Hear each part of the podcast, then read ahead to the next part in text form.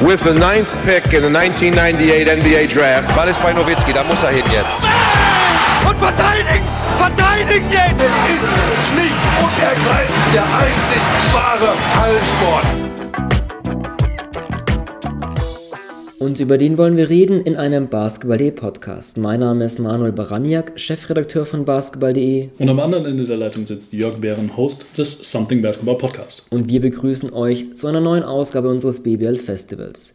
Der 22. Spieltag steht ganz im Zeichen von Derbys und ich spreche nicht von irgendwelchen bei den Haaren herbeigezogenen Autobahnnummer-Derbys. Nee, wirkliche Derbys und zwar am Freitag Würzburg gegen Bamberg. Wenn ihr das hört, ist das Spiel schon gelaufen. Am Samstag Gießen gegen Frankfurt und am Sonntag gleich zwei Stück Ulm gegen Ludwigsburg und Fechter gegen Oldenburg. Ja, wir werden die Derbys am Sonntag in den Fokus stellen, auch Gießen gegen Frankfurt kurz anschneiden.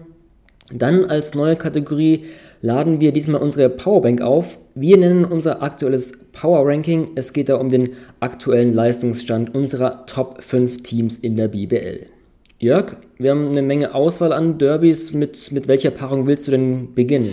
Also sie sind alle definitiv spannend, ne? aber ähm, ich könnte mir vorstellen, dass sicherlich Ulm-Ludwigsburg am äh, Sonntag so den ganz besonderen Reiz hat, äh, zumal es da ja im Hinspiel äh, eine amtliche Klatsche für die Schwaben aus Ulm ge äh, gegeben hat. Hm, ja, 106 zu 75 hat Ludwigsburg da gewonnen. Das war, Eurocup habe ich jetzt nicht so im Kopf, aber was BBL betrifft, die, die höchste Pleite für Ulm in dieser Saison. Ist das schon ein bisschen her am 20. Oktober, aber das war mal ein Ausrufezeichen, ja. Also, man, wir, haben, wir haben schon häufiger über den Ulmer Point Guard Killian Hayes gesprochen. Anfang der Saison war es ja schon so, viele Ballverluste sich geleistet, musste erst reinkommen. Das heißt, bei dem neuen Team oder einfach in der BBL und da war Ludwigsburg halt auch so ein Beispiel, hat damals nur knapp 14 Minuten gespielt und sich in der Zeit fünf Turnover geleistet, hat er ja, erfahren, warum, warum Ludwigsburg gerne mal als, als 40 Minutes of Hell bezeichnet wird, aber ich denke mal, wenn ich so seine Formkurve in der Saison betrachte, dass er, ja, würde ich mal einfach jetzt in die These in den Raum in diesem Spiel besser mit dem, mit der mit dem Druck der Ludwigsburger zurechtkommen wird? Oder siehst du das anders? Nee, da bin ich völlig bei dir. Und ich weiß, dass wir genau damals vor dem Spiel genau über den Punkt gesprochen haben, ne? dass wir gesagt haben, ey, du hast ja halt noch einen, sehr jungen, äh, wenn auch unfassbar talentierten Mann auf der Eins rumlaufen, der das Zepter halt auch schwingen soll, ganz bewusst. Und äh, man muss ihm da halt eben auch den Freiraum einräumen, naja, halt Fehler machen zu dürfen. Ne? Die hat er da gemacht. Äh, in dem Spiel ist es äh, überhaupt nicht auch nur ansatzweise irgendwie hat er seinen Rhythmus gefunden, war ja dann auch, äh, du hast es angesprochen, keine 14 Minuten auf dem Feld und neben seinen fünf Turner waren dann auch noch genauso viele Fouls, äh, was die ganze Sache halt dann zusätzlich verkürzt hat. Ähm, ja, und jetzt hast du einfach eine, eine, nicht nur einen komplett anderen und, und deutlich gereifteren Kilian Hayes äh, am Start, sondern tatsächlich auch eine deutlich gereiftere und ja auch personell anders aufgestellte Ulmer Mannschaft. Ne? Ähm, wir hatten ja dann in der, in der Zwischenzeit die Entwicklung, beziehungsweise dann ja, nicht Entwicklung, ne, aber so diesen, diesen Punkt gehabt, wo Soran Dragic gesagt hat, so Jungs, ich fange jetzt an Spiele zu gewinnen. Ähm, und damals eben bei dieser sehr, sehr hohen Niederlage 27 Minuten gespielt, äh, 11 Punkte ist äh, so lala, ist okay, ja, aber auch nur 4 von 11 aus dem Feld.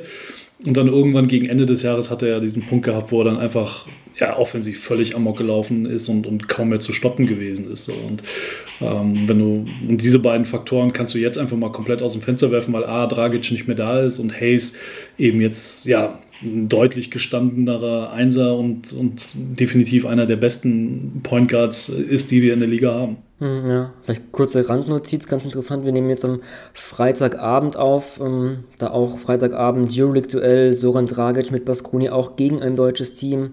Alba Berlin gastiert ja in Spanien. Äh, das nur so als Randnotiz. Ja, aber mein, du hast schon angesprochen, ähm, die Show soll über Hayes laufen und er hat jetzt auch in den letzten Spielen bewiesen, dass er sich auch mit dieser Rolle des Go-To-Guys teilweise auch gut zurechtfinden kann. Also gegen Bayreuth, Berlin, Braunschweig, alles Bs, merke ich gerade, hat er auch Crunch-Time-Dreier getroffen. Hat zwar für Ulm ähm, nur zu einem Sieg in Anführungszeichen gereicht. In Berlin war das auch durch den Peyton-Siever-Dreier ein, krasses Ende, wo es dann in die Verlängerung ging, aber er fühlt sich da wohl, vor allem mit diesem Stepback oder sogar eher so, so ein Side-Step Dreier, finde ich, was er da drauf hat. Da fühlt er sich ja eh wohler, als was jetzt das Catch and Shoot betrifft. Und mir kommt es auch so vor, dass er sich mit dieser Rolle auch teilweise auch so aggressiver, finde ich, bei den Drives, weil er doch eigentlich so der Pass-First-Point Guard ist, der sich da immer im Pick and Roll so die Gegner zurechtstellt und da meistens auch oft einen Assist geht, aber ich finde, da ist er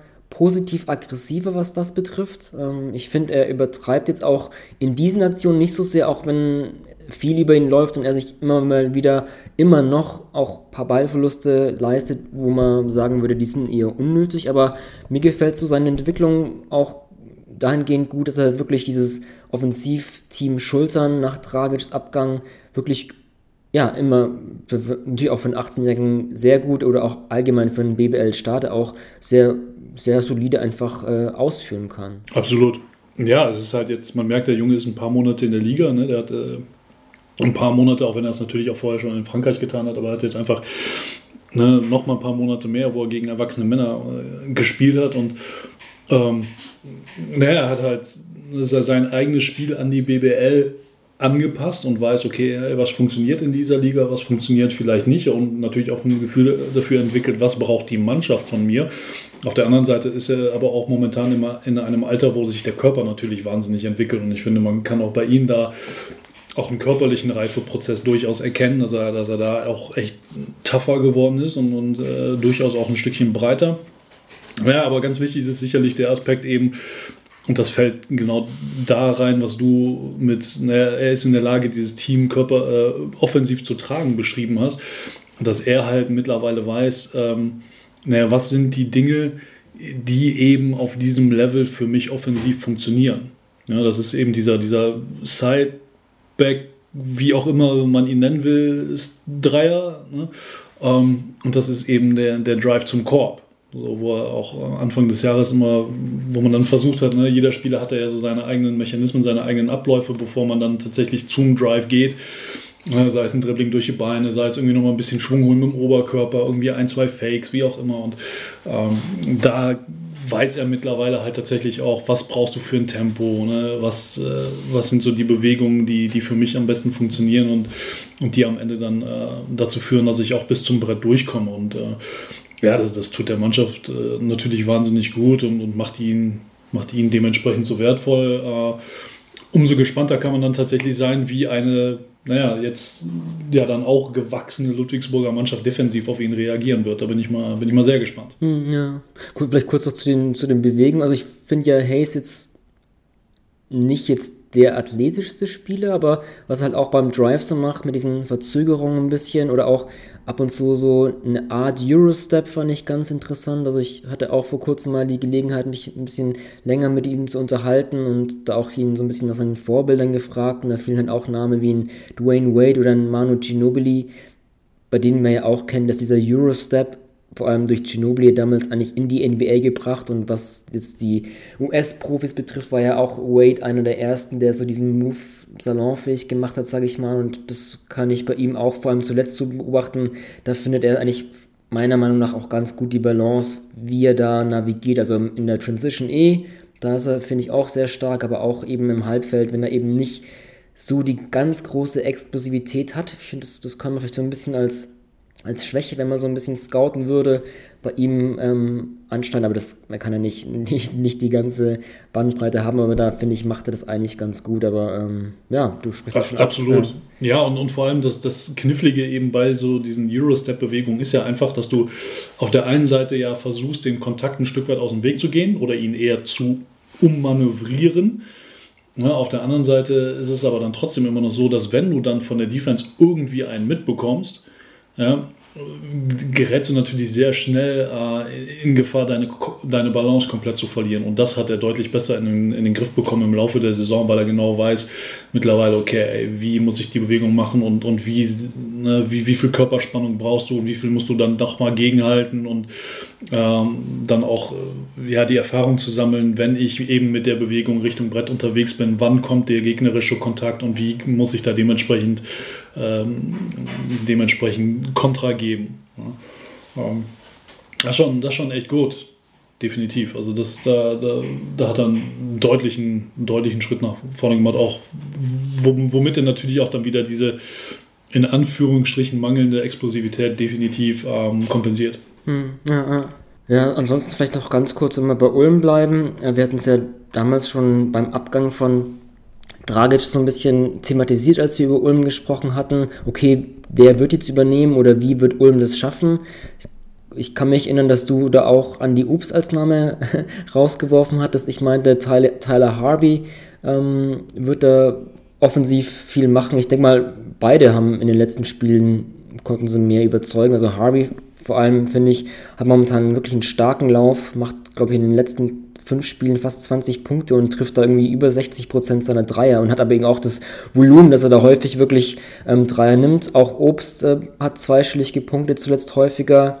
Ich finde ihn auch, dass er auch ein bisschen mehr wieder am Ball macht, was wir damals ja auch, als wir ein bisschen über die EM-Quali gesprochen hatten, auch thematisiert hatten, dass da Obst mehr so ein bisschen die Rolle am Ball übernommen hatte. Das finde ich, sieht man bei Ulm jetzt auch, auch etwas mehr zumindest. Ansonsten RG Goodwin als Neuzugang, den hatten wir natürlich noch nicht so häufig besprochen. Der ist halt wirklich schon ein ganz anderer Spielertyp als Dragic, ähm, weniger am Ball und der Wurf sieht auch, finde ich, sieht nicht so gut aus, springt irgendwie kaum über ein Telefonbuch. Ähm, aber ansonsten bringt er halt eine Athletik rein, die, wenn du sonst eigentlich so die Außenposition bei Ulm siehst, so, ne, wir haben angesprochen Hayes, aber auch Per Günzer, Andi Obst, ähm, Dragic damals, als er noch da war in Ulm oder auch ein, ein Heckmann, das sind halt alles eigentlich nicht die athletischen Außenspiele und da bringt, finde ich, Goodwin eine Komponente rein, die vielleicht für Ulm auch ganz, ganz wichtig wäre zu adressieren. Ähm, gut, das ist, für die Highlights ist es auch ganz nett, wenn ich das Spiel gegen Bayreuth mir vor Augen führe, da glaube ich die ersten vier Punkte oder Würfe, die getroffen hat und alle Danks äh, an die Obst, äh, an die Obst,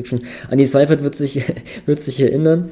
Ähm, also das finde ich, äh, auch wenn er ja nicht so der Go-To-Scorer sein kann, wie es Dragic war, das werden die wenigsten in der BBL können, klar, aber ähm, so Athletik finde ich eine ganz gute Komponente, die er da reinbringt für Ulm. Definitiv, ja, und er bringt halt auch ein deutliches Plus an Größe mit, ne, gegenüber den, den anderen Guards, äh, die Ulm hat halt mit seinen gelisteten 1,96. Ähm, Gerade so, ne, wenn du dir die Achse um, um Per Günther und äh, auch an die Obst anschaust, die halt klar eine gewisse Größe und auch Körperlichkeit mitbringen, ne? aber es ist halt einfach ein Unterschied, ob du, ob du einfach knapp unter 1,90 oder knapp unter 2 Meter bist. Das, das ist halt ganz einfach so. Ne? Aber nichtsdestotrotz ähm, ein Riesenplus, was Ulm einfach hat, ist eben auch mit dieser Achse jetzt um Harvey, um Obst und um Per Günther, dass du so wahnsinnig viele Schützen aufs Feld packen kannst, dass, äh, naja, dass es halt der, der Defense, der gegnerischen Defense es unfassbar schwer macht, auch irgendwie dann von der, von der Halbzeit zu, zu rotieren, weil du, so, du musst die permanent respektieren. Und du hast gerade die Quoten auch von, von Harvey angesprochen. Ähm, den kannst du halt nicht stehen lassen, weil er, weil er halt eiskalt die Dinger reinknallt. Ne? So. Ähm, und auf der anderen Seite, wenn du genau diese Komponente hast, hast du logischerweise in der Mitte dann mehr Platz eben auch für so Jungs, die, die mit dem Ball eher mal Richtung Brett unterwegs sein wollen, eben wie ein Archie Goodwin oder auch ein Kilian Hayes. Ähm, das, das macht die ganze Sache sehr, sehr, sehr spannend und, und für die Defense definitiv äh, ist das eine Herausforderung. Hm, ja, vielleicht ein ganz guter Übergang, wenn wir jetzt schon über Ulms Offense und gegnerische Defense sprechen, können wir gerne gleich zu Ludwigsburg gehen. Hm, ich habe mich auch so gefragt, ne, wir sind jetzt, haben wir so zwei Saisondrittel absolviert und irgendwann wird auch die Award-Diskussion ja äh, eröffnet oder sollte es jetzt zumindest eröffnet werden. Und ich habe mich auch so gefragt, okay, so bester Verteidiger, dann gucke ich immer eigentlich gerne auf, auf erstmal auf die Teams, weil für mich ist eher Defense mehr noch ein Teamding als Offense. Und wenn es da geht, irgendwie individuelle Auszeichnungen zu vergeben, würde ich in mein erster Blick so auf, äh, auf Teams gehen, okay, die sind kollektiv ein gutes Verteidigungsteam und es ist ja Ludwigsburg allemal. Habe ich mich so gefragt, okay, wer ist denn so der beste Verteidiger von Ludwigsburg? Hast du da, wen hättest du denn da? Boah, das Schwierig ist wahrscheinlich. ja, also aber du, also weil sie tatsächlich einige Jungs dabei haben, die, ähm, die individuell sicherlich starke Verteidiger sind, aber sie lösen es halt auch extrem gut über, über die Defense tatsächlich. Ne? Also da, da, kommen ja auch wieder mehrere Komponenten zusammen. Wenn du so einen Spieler nimmst wie einen Jonas Wolfert Bottermann, ähm, Jonas Wolfert Bottermann wird wahrscheinlich kein Defensive Player of the Year in der Easy Credit BBL werden. Also jetzt mhm. nicht dieses Jahr, aber auch nicht in den nächsten Jahren. Nichtsdestotrotz mhm. hat der Junge einfach aufgrund seines guten Timings und seiner wahnsinnigen Spannweite ein unfassbares defensives Potenzial. So, und, diese, und genau diese Tatsache macht sich Ludwigsburg ja auch wieder äh, sehr gut zunutze, indem sie sagen, pass auf, ey, wir haben da hinten drin den, den, den Kerl mit diesen wahnsinnig langen Tentakeln. Entsprechend aggressiv können wir vorne, was die Guards angeht, in den Passwegen wildern. Mhm. So, das führt wiederum dazu, dass du eben über diese aggressive On-Ball-Defense und, und auch in den ersten Passwegen, dass du darüber massig Steals generierst. Auf der anderen Seite kannst du das aber auch nur machen, weil du genau weißt, dass wenn du doch geschlagen wirst, hast du hinten immer noch die Absicherung. Ja, und selbst wenn Jonas dann dementsprechend jetzt vielleicht nicht den Wurf blockt, aber es gibt keinen Wurf der Liga, der nicht zumindest dadurch ein Stück weit verändert wird, wenn ein Jonas Wolfhard Bottermann auf dich zukommt.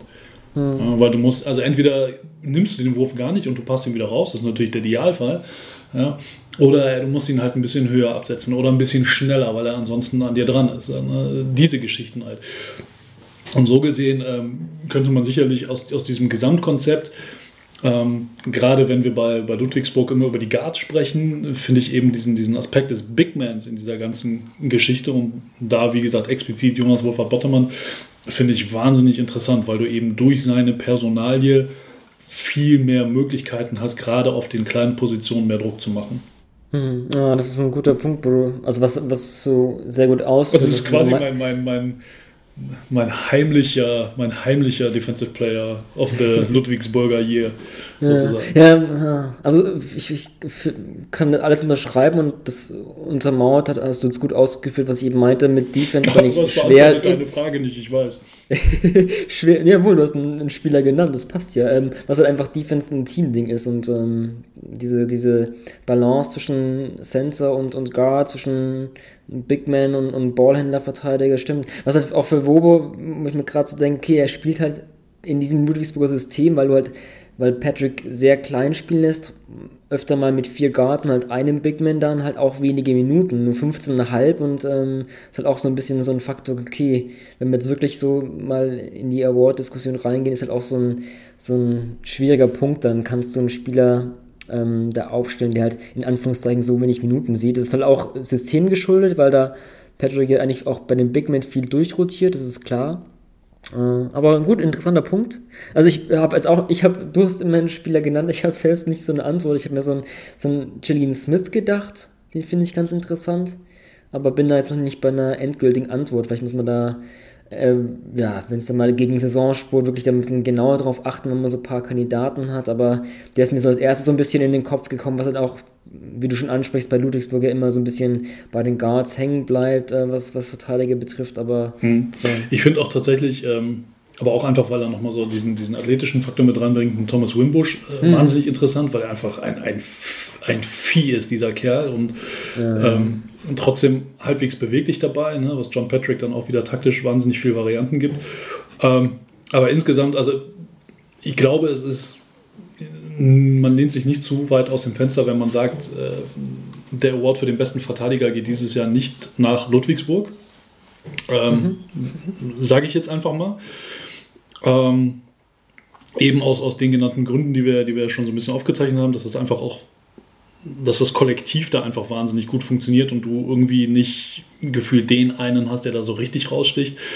Ähm, aber jetzt kommt das Aber, aber ich kann mir sehr gut vorstellen, dass ein gewisser Radikasin in, sagen wir mal, so drei, vier Jahren, wenn er dann noch in Ludwigsburg sein sollte, äh, einer ist, der genau in diese Konversation reinsticht und da sicherlich einer sein kann, das ist jetzt ganz viel Konjunktiv, ähm, der dann eben für, für so eine Diskussion in Frage käme, weil er einfach äh, einer ist, der, der auch diverse Positionen verteidigen kann, da vor allem auch Bock drauf hat und ja, und, und einfach dieses Gespür dafür hat, wo du in der Defense sein musst, was du einfach ganz schwer nur den Leuten beibringen kannst. Ne? Hm, ja, also ich, ich glaube, wir hatten es irgendwann mal auch angeschnitten nach dem Sieg der Ludwigsburg gegen Bayern.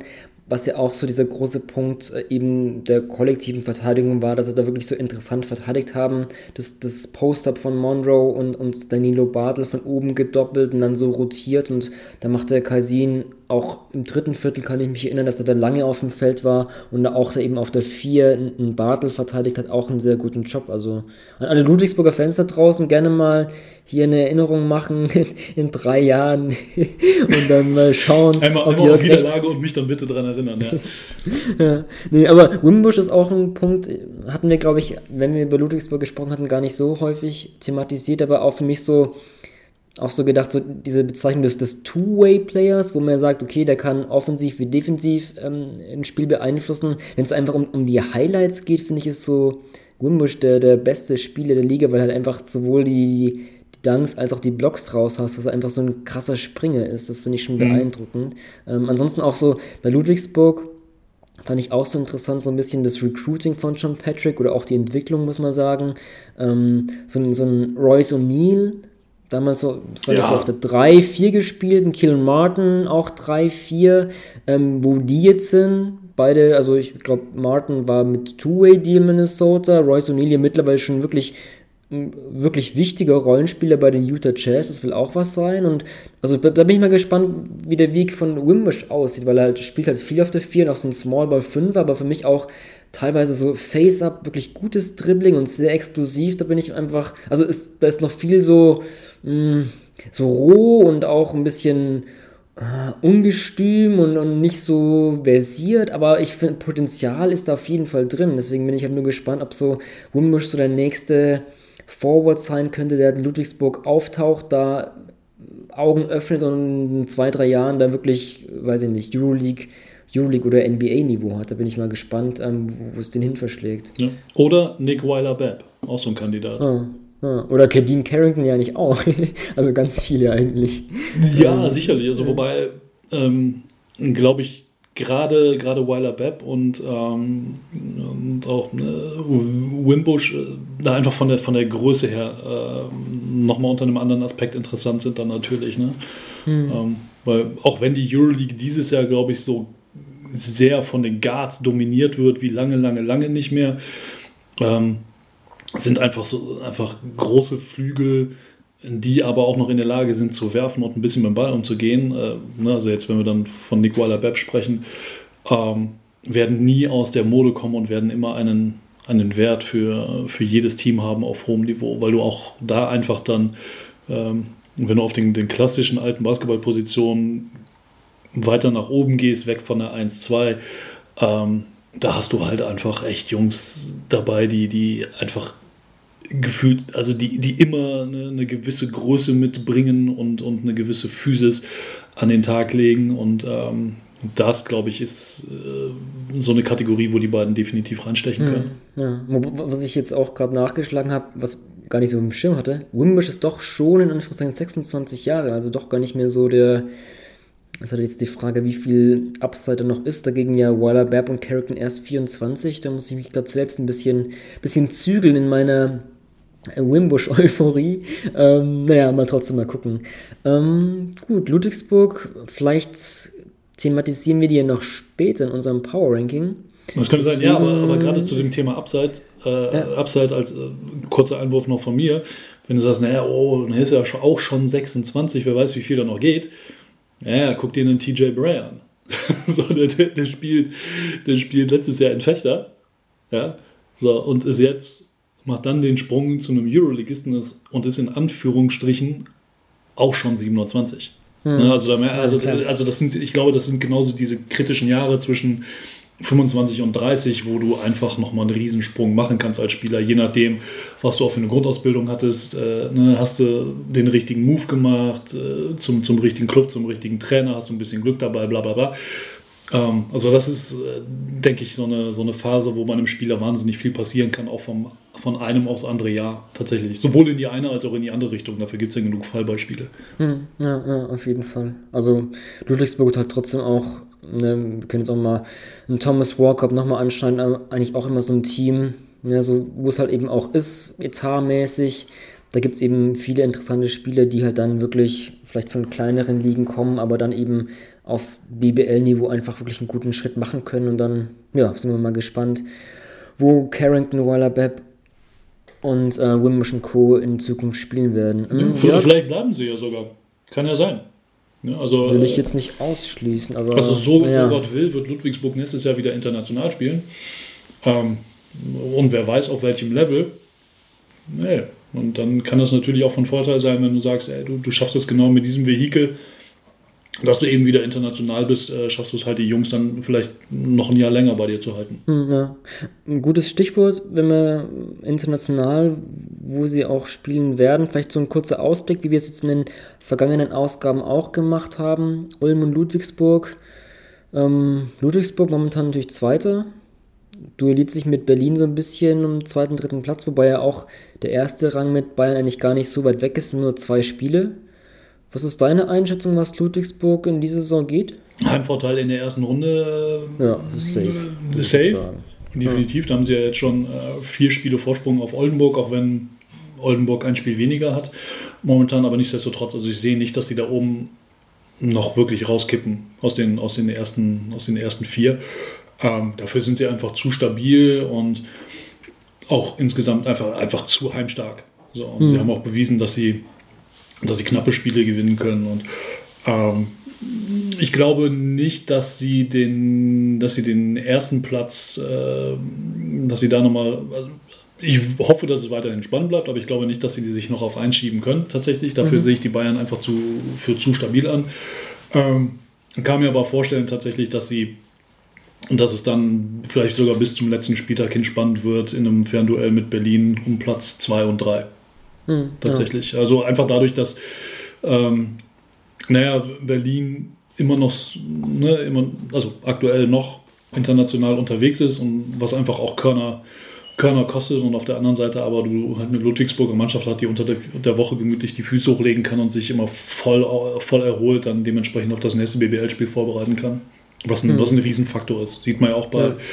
bei Kreuzheim, was ein toll gescoutetes Team ist äh, und die haben einfach alle Zeit der Welt, um sich dementsprechend immer aufs Wochenende vorzubereiten und äh, ja, die Ergebnisse sprechen für sich. Hm, ja. Also kann ich mitgehen. Ich gehe auch gleich mal weiter. Also für mich spricht jetzt eigentlich nichts dagegen, dass Ludwigsburg nicht im, im Halbfinale stehen wird.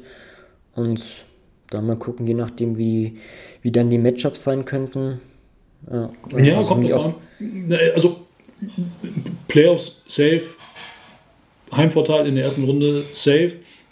Und danach, boah, ey, ich will es echt nicht also man kann es halt echt nicht sagen, ne? bla bla, 5 Euro ins Phrasenschwein, die Playoffs haben ihre eigenen Gesetze und so weiter und so fort.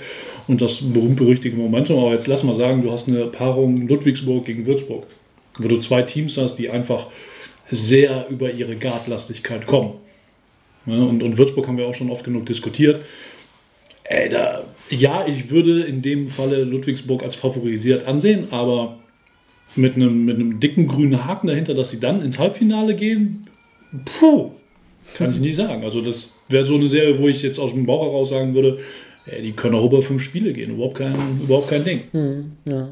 Gut, vielleicht ist es auch ein bisschen vor, vorgegriffen, aber das macht ja auch ein bisschen so Spielen und, und Thesen aufstellen eigentlich Spaß. Also für mich momentan Ludwigsburg, ja, auf jeden Fall in den Top 3. Auf jeden Fall haben die das Niveau. Ansonsten Ulm, klar, die, ja, momentan 9. ganz knapp hinter Bamberg und Würzburg. Das da muss man, glaube ich, wirklich zu einem späteren Zeitpunkt mal auch so wirklich ganz genau auf den Spielplan gucken, um das wirklich besser analysieren zu können. Ja, ja wieder, und vor allem auch dann, dann werden hinten raus sicherlich nochmal, wird nochmal der ein oder andere direkte Vergleich interessant. Hm. Ähm, ne, wenn, wenn man sich die aktuelle Tabelle anschaut, äh, weiß der Henker, was noch mit Göttingen passiert. Ja, hm. ähm, und dann hast du nachher vielleicht tatsächlich vier, vielleicht sogar fünf Teams, äh, die, um, die, sich um drei, die sich um drei Plätze kloppen. Ja, und ja. dann, dann wird es halt richtig interessant. Ne? Ähm, also so wie die, wie die Mannschaft sich entwickelt hat im Laufe der Saison. Und das haben wir auch schon angedeutet, gerade nach, dem, nach dieser Klatsche im Hinspiel gegen, gegen Ludwigsburg, da das 75-106. Also der, der, Trend geht definitiv in die richtige Richtung bei OM. Ne? So, und ähm, ja, also rein von der Entwicklung der Mannschaft gesehen, hätten sie es definitiv verdient, in die Playoffs zu kommen. Gar keine Frage. Ob es dann am Ende des Jahres äh, andere acht Teams vielleicht mehr verdient haben oder es sich mehr erarbeitet haben, hey, wir werden sehen. Ja, ich denke mal, also ich hatte jetzt vor der Saison, muss ich zugeben, hatte ich Ulm noch stärker eingeschätzt, aber ich denke auch, dass es wird wirklich so, wirklich im Kampf um die letzten Playoff-Plätze sein. Ähm, ansonsten, ich bin mal gespannt so, ne, Killian Hayes, irgendwann gibt es ja dieses Nike Hoop Summit. Eigentlich ist der ja auch ein Kandidat dafür eingeladen zu werden. Es ist am 10. April, am 11. April spielt Ulm gegen Kralsheim. Ähm, ich bin mal gespannt, wenn es soweit kommt und ähm, dann der, der Starter eigentlich weg muss, weil er sich da präsentieren muss, ob es dann auch so eine Kidnap-Aktion gibt wie damals bei Nowitzki, du müssen da jetzt hinfliegen, ist es wichtig. Ähm, ist zwar sehr spekulativ, aber ähm, ja, das ist ja, also ist ja einfach die Bühne für so Nachwuchsspieler und so ein Hayes ist ja eigentlich jetzt, ich habe mich jetzt da noch nicht so genau informiert, wer da eingeladen wird, ob es da schon irgendwelche Infos gibt, aber eigentlich ähm, wäre es ja jetzt genau die Plattform für einen 18-Jährigen. Naja, ja, definitiv. Also ich meine, er ist, ja in, er ist ja in diversen Mockdrafts schon relativ hoch gelistet und auch immer beständig relativ weit oben mit dabei. Auf der anderen Seite, ähm, du hast natürlich diverse NBA-Teams, die sich ihn hier vor Ort schon angeschaut haben. Ja, klar. Aber wenn du eben drüben in den Staaten bist und, und da nochmal spielst, hat das einfach nochmal eine, eine andere Wertigkeit. Auf der anderen Seite wiederum kannst du auch sagen, naja, hey, Vielleicht versaust du es dir damit aber auch, ne? eben weil er schon relativ hoch gerankt ist. Und dann sagst du, ey, weißt du was, ich bleibe lieber hier in meinem gewohnten Umfeld und bei meinem Verein. Ja, und ähm, laufe dann damit dementsprechend nicht Gefahr, mich, mich da auf der Bühne des, des Hoop Summit, äh, äh, ja, da vielleicht sogar mir ins eigene Bein zu schießen. Hm, ja. Na gut, da wird dann der Agent auch viel sagen haben. Ich habe mal gerade den Spielplan aufgeklappt, vielleicht ganz interessant. 4. April Ulm gegen Bamberg, direkter Konkurrent. 11. April Ulm gegen Kralsheim. 14. April Fechter gegen Ulm. Und wie gesagt, 10.4. Hubsummit. Also das könnte interessant sein und bestimmt für bisschen Missstimmung sorgen, eventuell, je nachdem, was passiert. Naja, aber das, das ist jetzt wirklich zu weit draußen. Ähm, Jörg, lass uns dann vielleicht Ulm gegen Ludwigsburg abschließen. Ähm, ja ja, du darfst gerne entscheiden, mit welchem Derby wir denn jetzt weitermachen. Achso, ich dachte, ich muss jetzt noch einen Tipp abgeben. keine, keine Liegestütze für niemanden. Nein, lass uns, lass uns äh, tatsächlich dann, äh, auch weil wir, weil wir, zumindest das eine Team gerade genannt haben, dann lass uns doch ruhig mit Oldenburg-Fechter weitermachen. Mhm. Äh, das zweite Derby am Sonntag, Hinspiel, Oldenburg seinerzeit knapp gewonnen mit 73, 68. Seitdem ist viel passiert, äh, auch personell bei beiden Teams. Äh, in der Tabelle liegen sie direkt aufeinander, beide zwölf Siege. Ähm, Oldenburg zwar ein Spiel weniger, aber wie gesagt, trotzdem von, den, von, den reinen, von der reinen Anzahl der Siege her beide gleich auf. Die Frage ist, wen sieht Manuel Baranjak da vorne? Also bei dem direkten Duell, wenn wir jetzt an das Spiel gucken, würde ich schon auf Oldenburg gehen. Also ich habe jetzt das Fechterspiel auch das letzte jetzt gesehen ähm, als Josh Young ja jetzt verletzt ist. Und äh, ja, wie lange er jetzt wirklich ausmacht, ist jetzt noch nicht bekannt, aber ähm, ja, Fechter hat ja auch nachverpflichtet mit, mit Sabian Dodell oder Dowdell, ich weiß gar nicht, wie man jetzt genau den Nachnamen ausspricht, der wird, denke ich mal, dann sein Debüt geben, aber ähm, zuletzt hat man schon ein bisschen gesehen, dass so eine so Young als Kapitän, als der von der Bank kommt, aber halt da einfach Ruhe ins Spiel reinbringen kann ja, dass das so ein bisschen so ein Faktor war, der vielleicht gefehlt hat. Wobei ich muss auch zugeben, die Spiele nach der Länderspielpause, die waren bei vielen Teams nicht wirklich gut anzusehen. Also da ähm, kann ich jetzt keine Ausnahme machen. Aber trotzdem, ähm, gegen Gießen Fechter sich sehr schwer getan. Deswegen bin ich mal da, ja, glaube ich, diese Young-Verletzung, die könnte Fechter schon schon wehtun, muss ich zugeben. Also so ein Jordan Davis hat gegen Gießen klar aufgedreht, ähm, dann den, den Game Winner getroffen. Vielleicht, ähm, was für ein wildes Ding das was war, mein ja. lieber Scholli.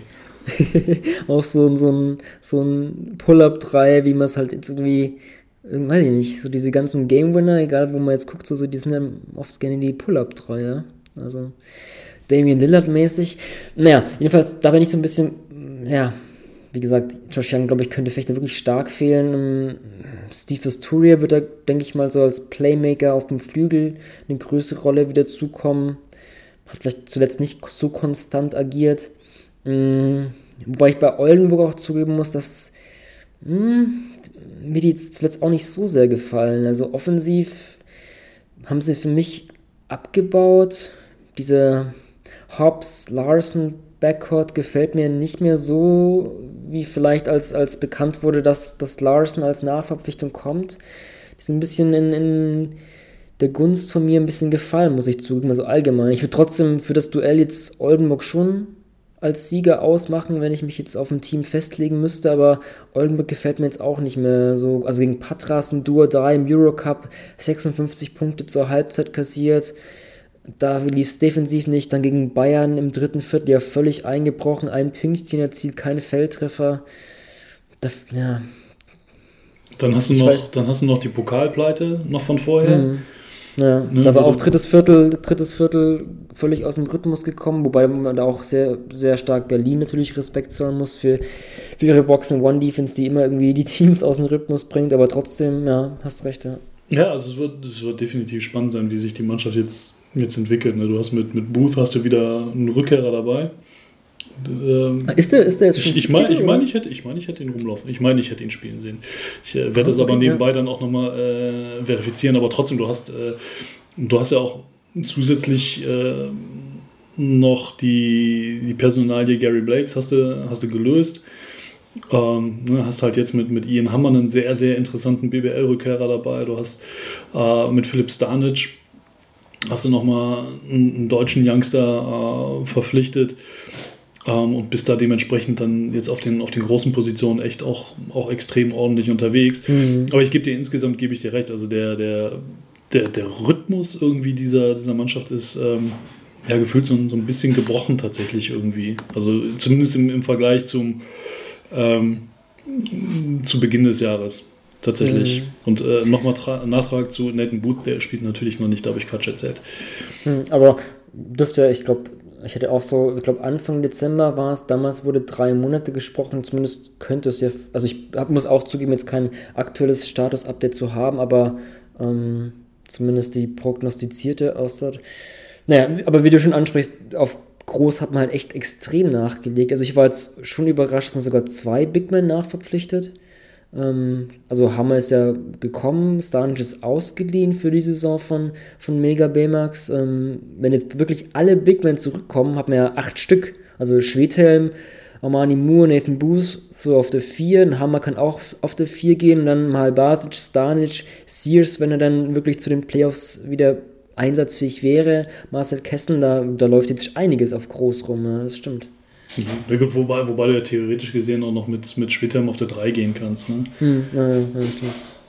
Ja. Aber, aber, aber nichtsdestotrotz, also bin ich völlig bei dir. Also das ist schon definitiv äh, ein ziemliches Pfund, mit dem du dann da ähm, ja, mit, mit, mit, dem du da wuchern kannst. Und äh, also was, was dir ja dann aber auch auf der anderen Seite wieder echt viele Optionen gibt, was, was dein Line-Up angeht. Ne? Also wenn du tatsächlich jetzt hingehst und sagst, weißt du was, du hast einen Philipp Schwedhelm auf der 3 rumlaufen dann schiebst du Ricky Paulding auf die 2 und hast mit, mit Braden Hobbs einen großen Einser noch.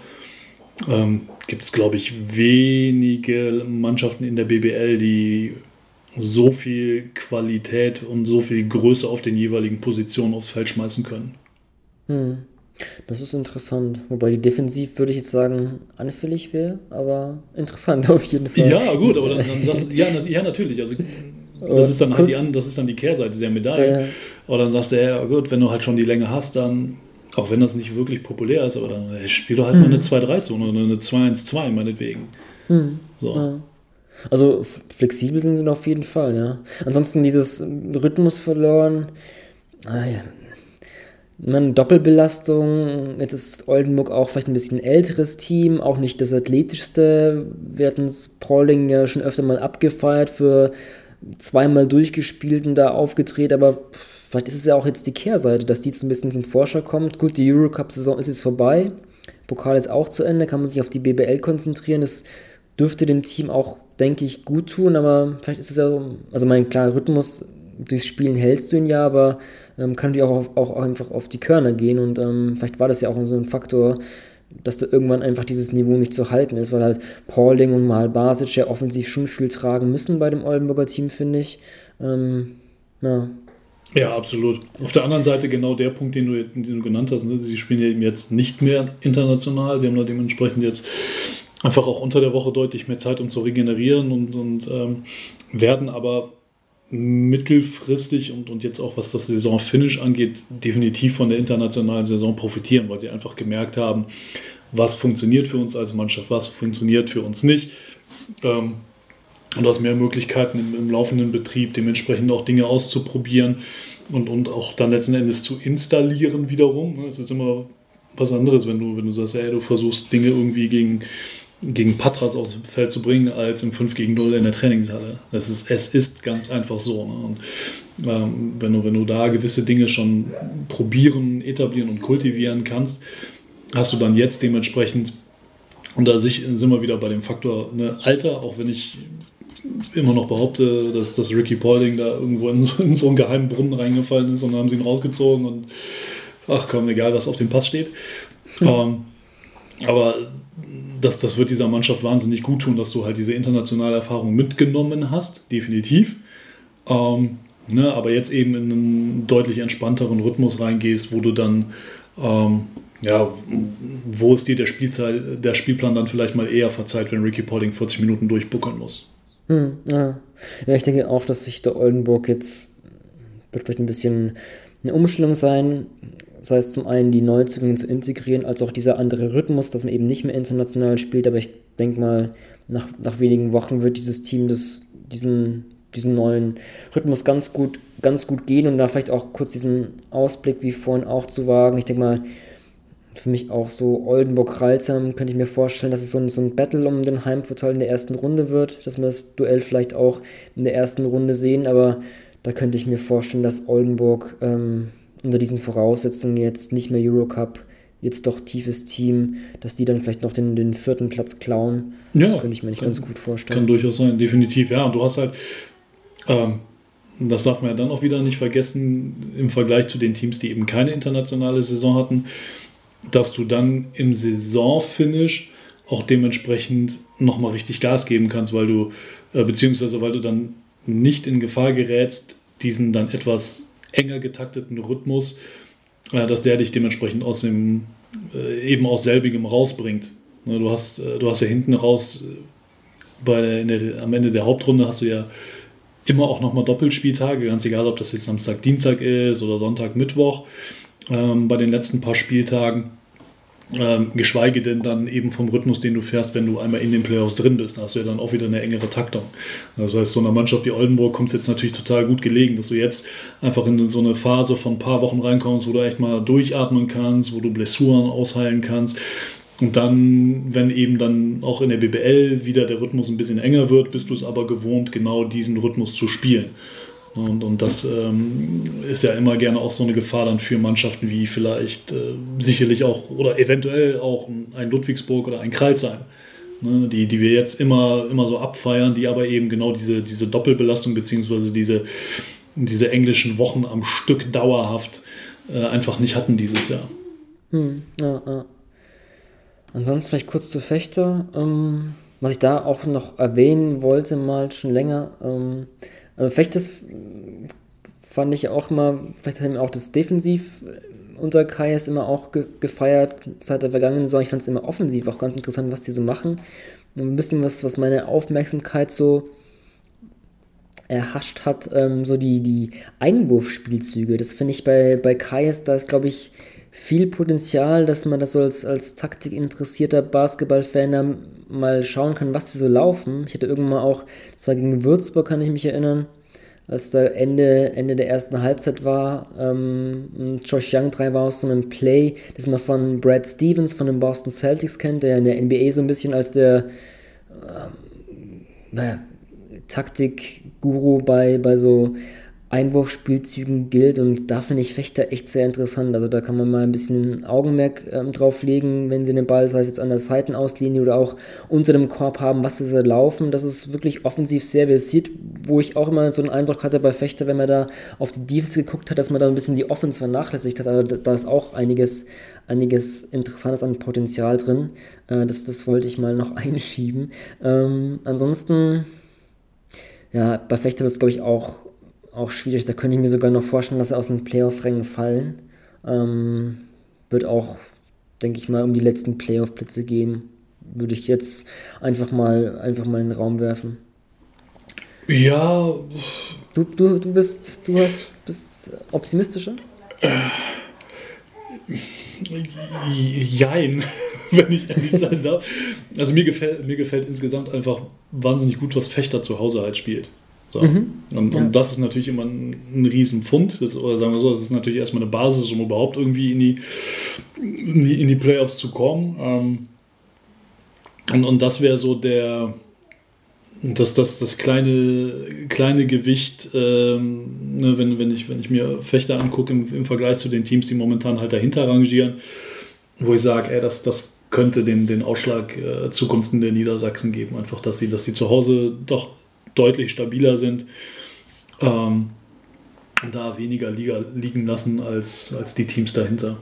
Tatsächlich. Also gerade so, wenn wir dann bei beispielsweise Bamberg sind oder die, die BG Göttingen, die wir ja auch irgendwie so zumindest in den erweiterten Kreis irgendwie ja mit reinnehmen müssen, nach dem, was sie in den letzten Wochen gespielt haben, ähm, könnte, könnte das tatsächlich ne, so das, das bisschen Momentum sein, was, was ihnen den nötigen Push gibt, um, am Ende unter den ersten acht zu sein. Hm, ja, also wie angesprochen, mal zu einem späteren Zeitpunkt kann man wirklich mal genauer drauf gucken. Ähm, aber der Spielplan, muss ich auch gerade zugeben, ist eigentlich für Fechter gar nicht mal so schlecht. Also Frankfurt, Hamburg, Braunschweig, Göttingen, Bayreuth, Bonn, das sind alles Teams, bis auf Göttingen, die jetzt Bayreuth, naja, aber die jetzt wirklich halt nichts mit den Playoffs zu tun haben, die weit hinter Fechter sind. Also ist der Spielplan doch ganz gut für Fechter gelegen, aber das vielleicht mal zu einem späteren Zeitpunkt. Hm? Jörg, dann haben wir noch Frankfurt gegen Gießen als Derby. Das Hesse-Derby. Das Hesse-Derby. Hesse Oder Gießen, Gießen gegen Frankfurt ist, glaube ich, richtig rum, da Gießen ja ein Heimspiel hat. Äh, Hinspiel ist jetzt gar nicht so weit weg wie bei den anderen beiden Derbys, die wir besprochen hatten. Äh, Anfang Januar hat Frankfurt 81 zu 65 gewonnen. Ja, da haben wir auch wahrscheinlich ein Neuzugang bei den Frankfurtern. Matt Mobley. Matt Mobley, ein, ein unfassbar guter Spieler. Ich habe ihn äh, tatsächlich ja, okay. bei, bei Charleroi, war er, äh, fand ich wahnsinnig interessant, tatsächlich. Mhm. Ist aber, klingt blöd, ist aber so, ist halt einer, der den Ball braucht, um Tore zu schießen. So, und dann hast du eben mit Momo Jones jemanden auf 1 und 2 ähm, bei Frankfurt im Kader, der, naja, ähnlich gestrickt ist tatsächlich. Und da ist eben die Frage, ey, wie kriegst du das irgendwie gehandelt? Also das wird sicherlich mit eine der, der, der kniffligsten Aufgaben sein für Coach Sebastian Gleim, dass er das irgendwie gehandelt bekommt. Auf der anderen Seite kannst du natürlich auch einfach sagen, weißt du was, Jungs, wenn ihr nicht, oder wenn, wenn es am Anfang vielleicht noch zu schwer ist, die beiden zusammen aufs Feld zu packen und dass sie da vernünftig harmonisieren und äh, vernünftig harmonieren und, und äh, koexistieren können, äh, dann, dann drösen wir das Ganze dementsprechend so auf, dass wir die Minuten, ich sage jetzt mal ganz blöd, 50-50 verteilen und dann auch diese, diese leidige Diskussion vielleicht ein bisschen entzerren oder, oder ein bisschen, bisschen runterfahren können, dass Frankfurt einfach hinten raus immer die Körner fehlen. Was spielen die mhm. für einen guten Ball? Oftmals über drei Viertel.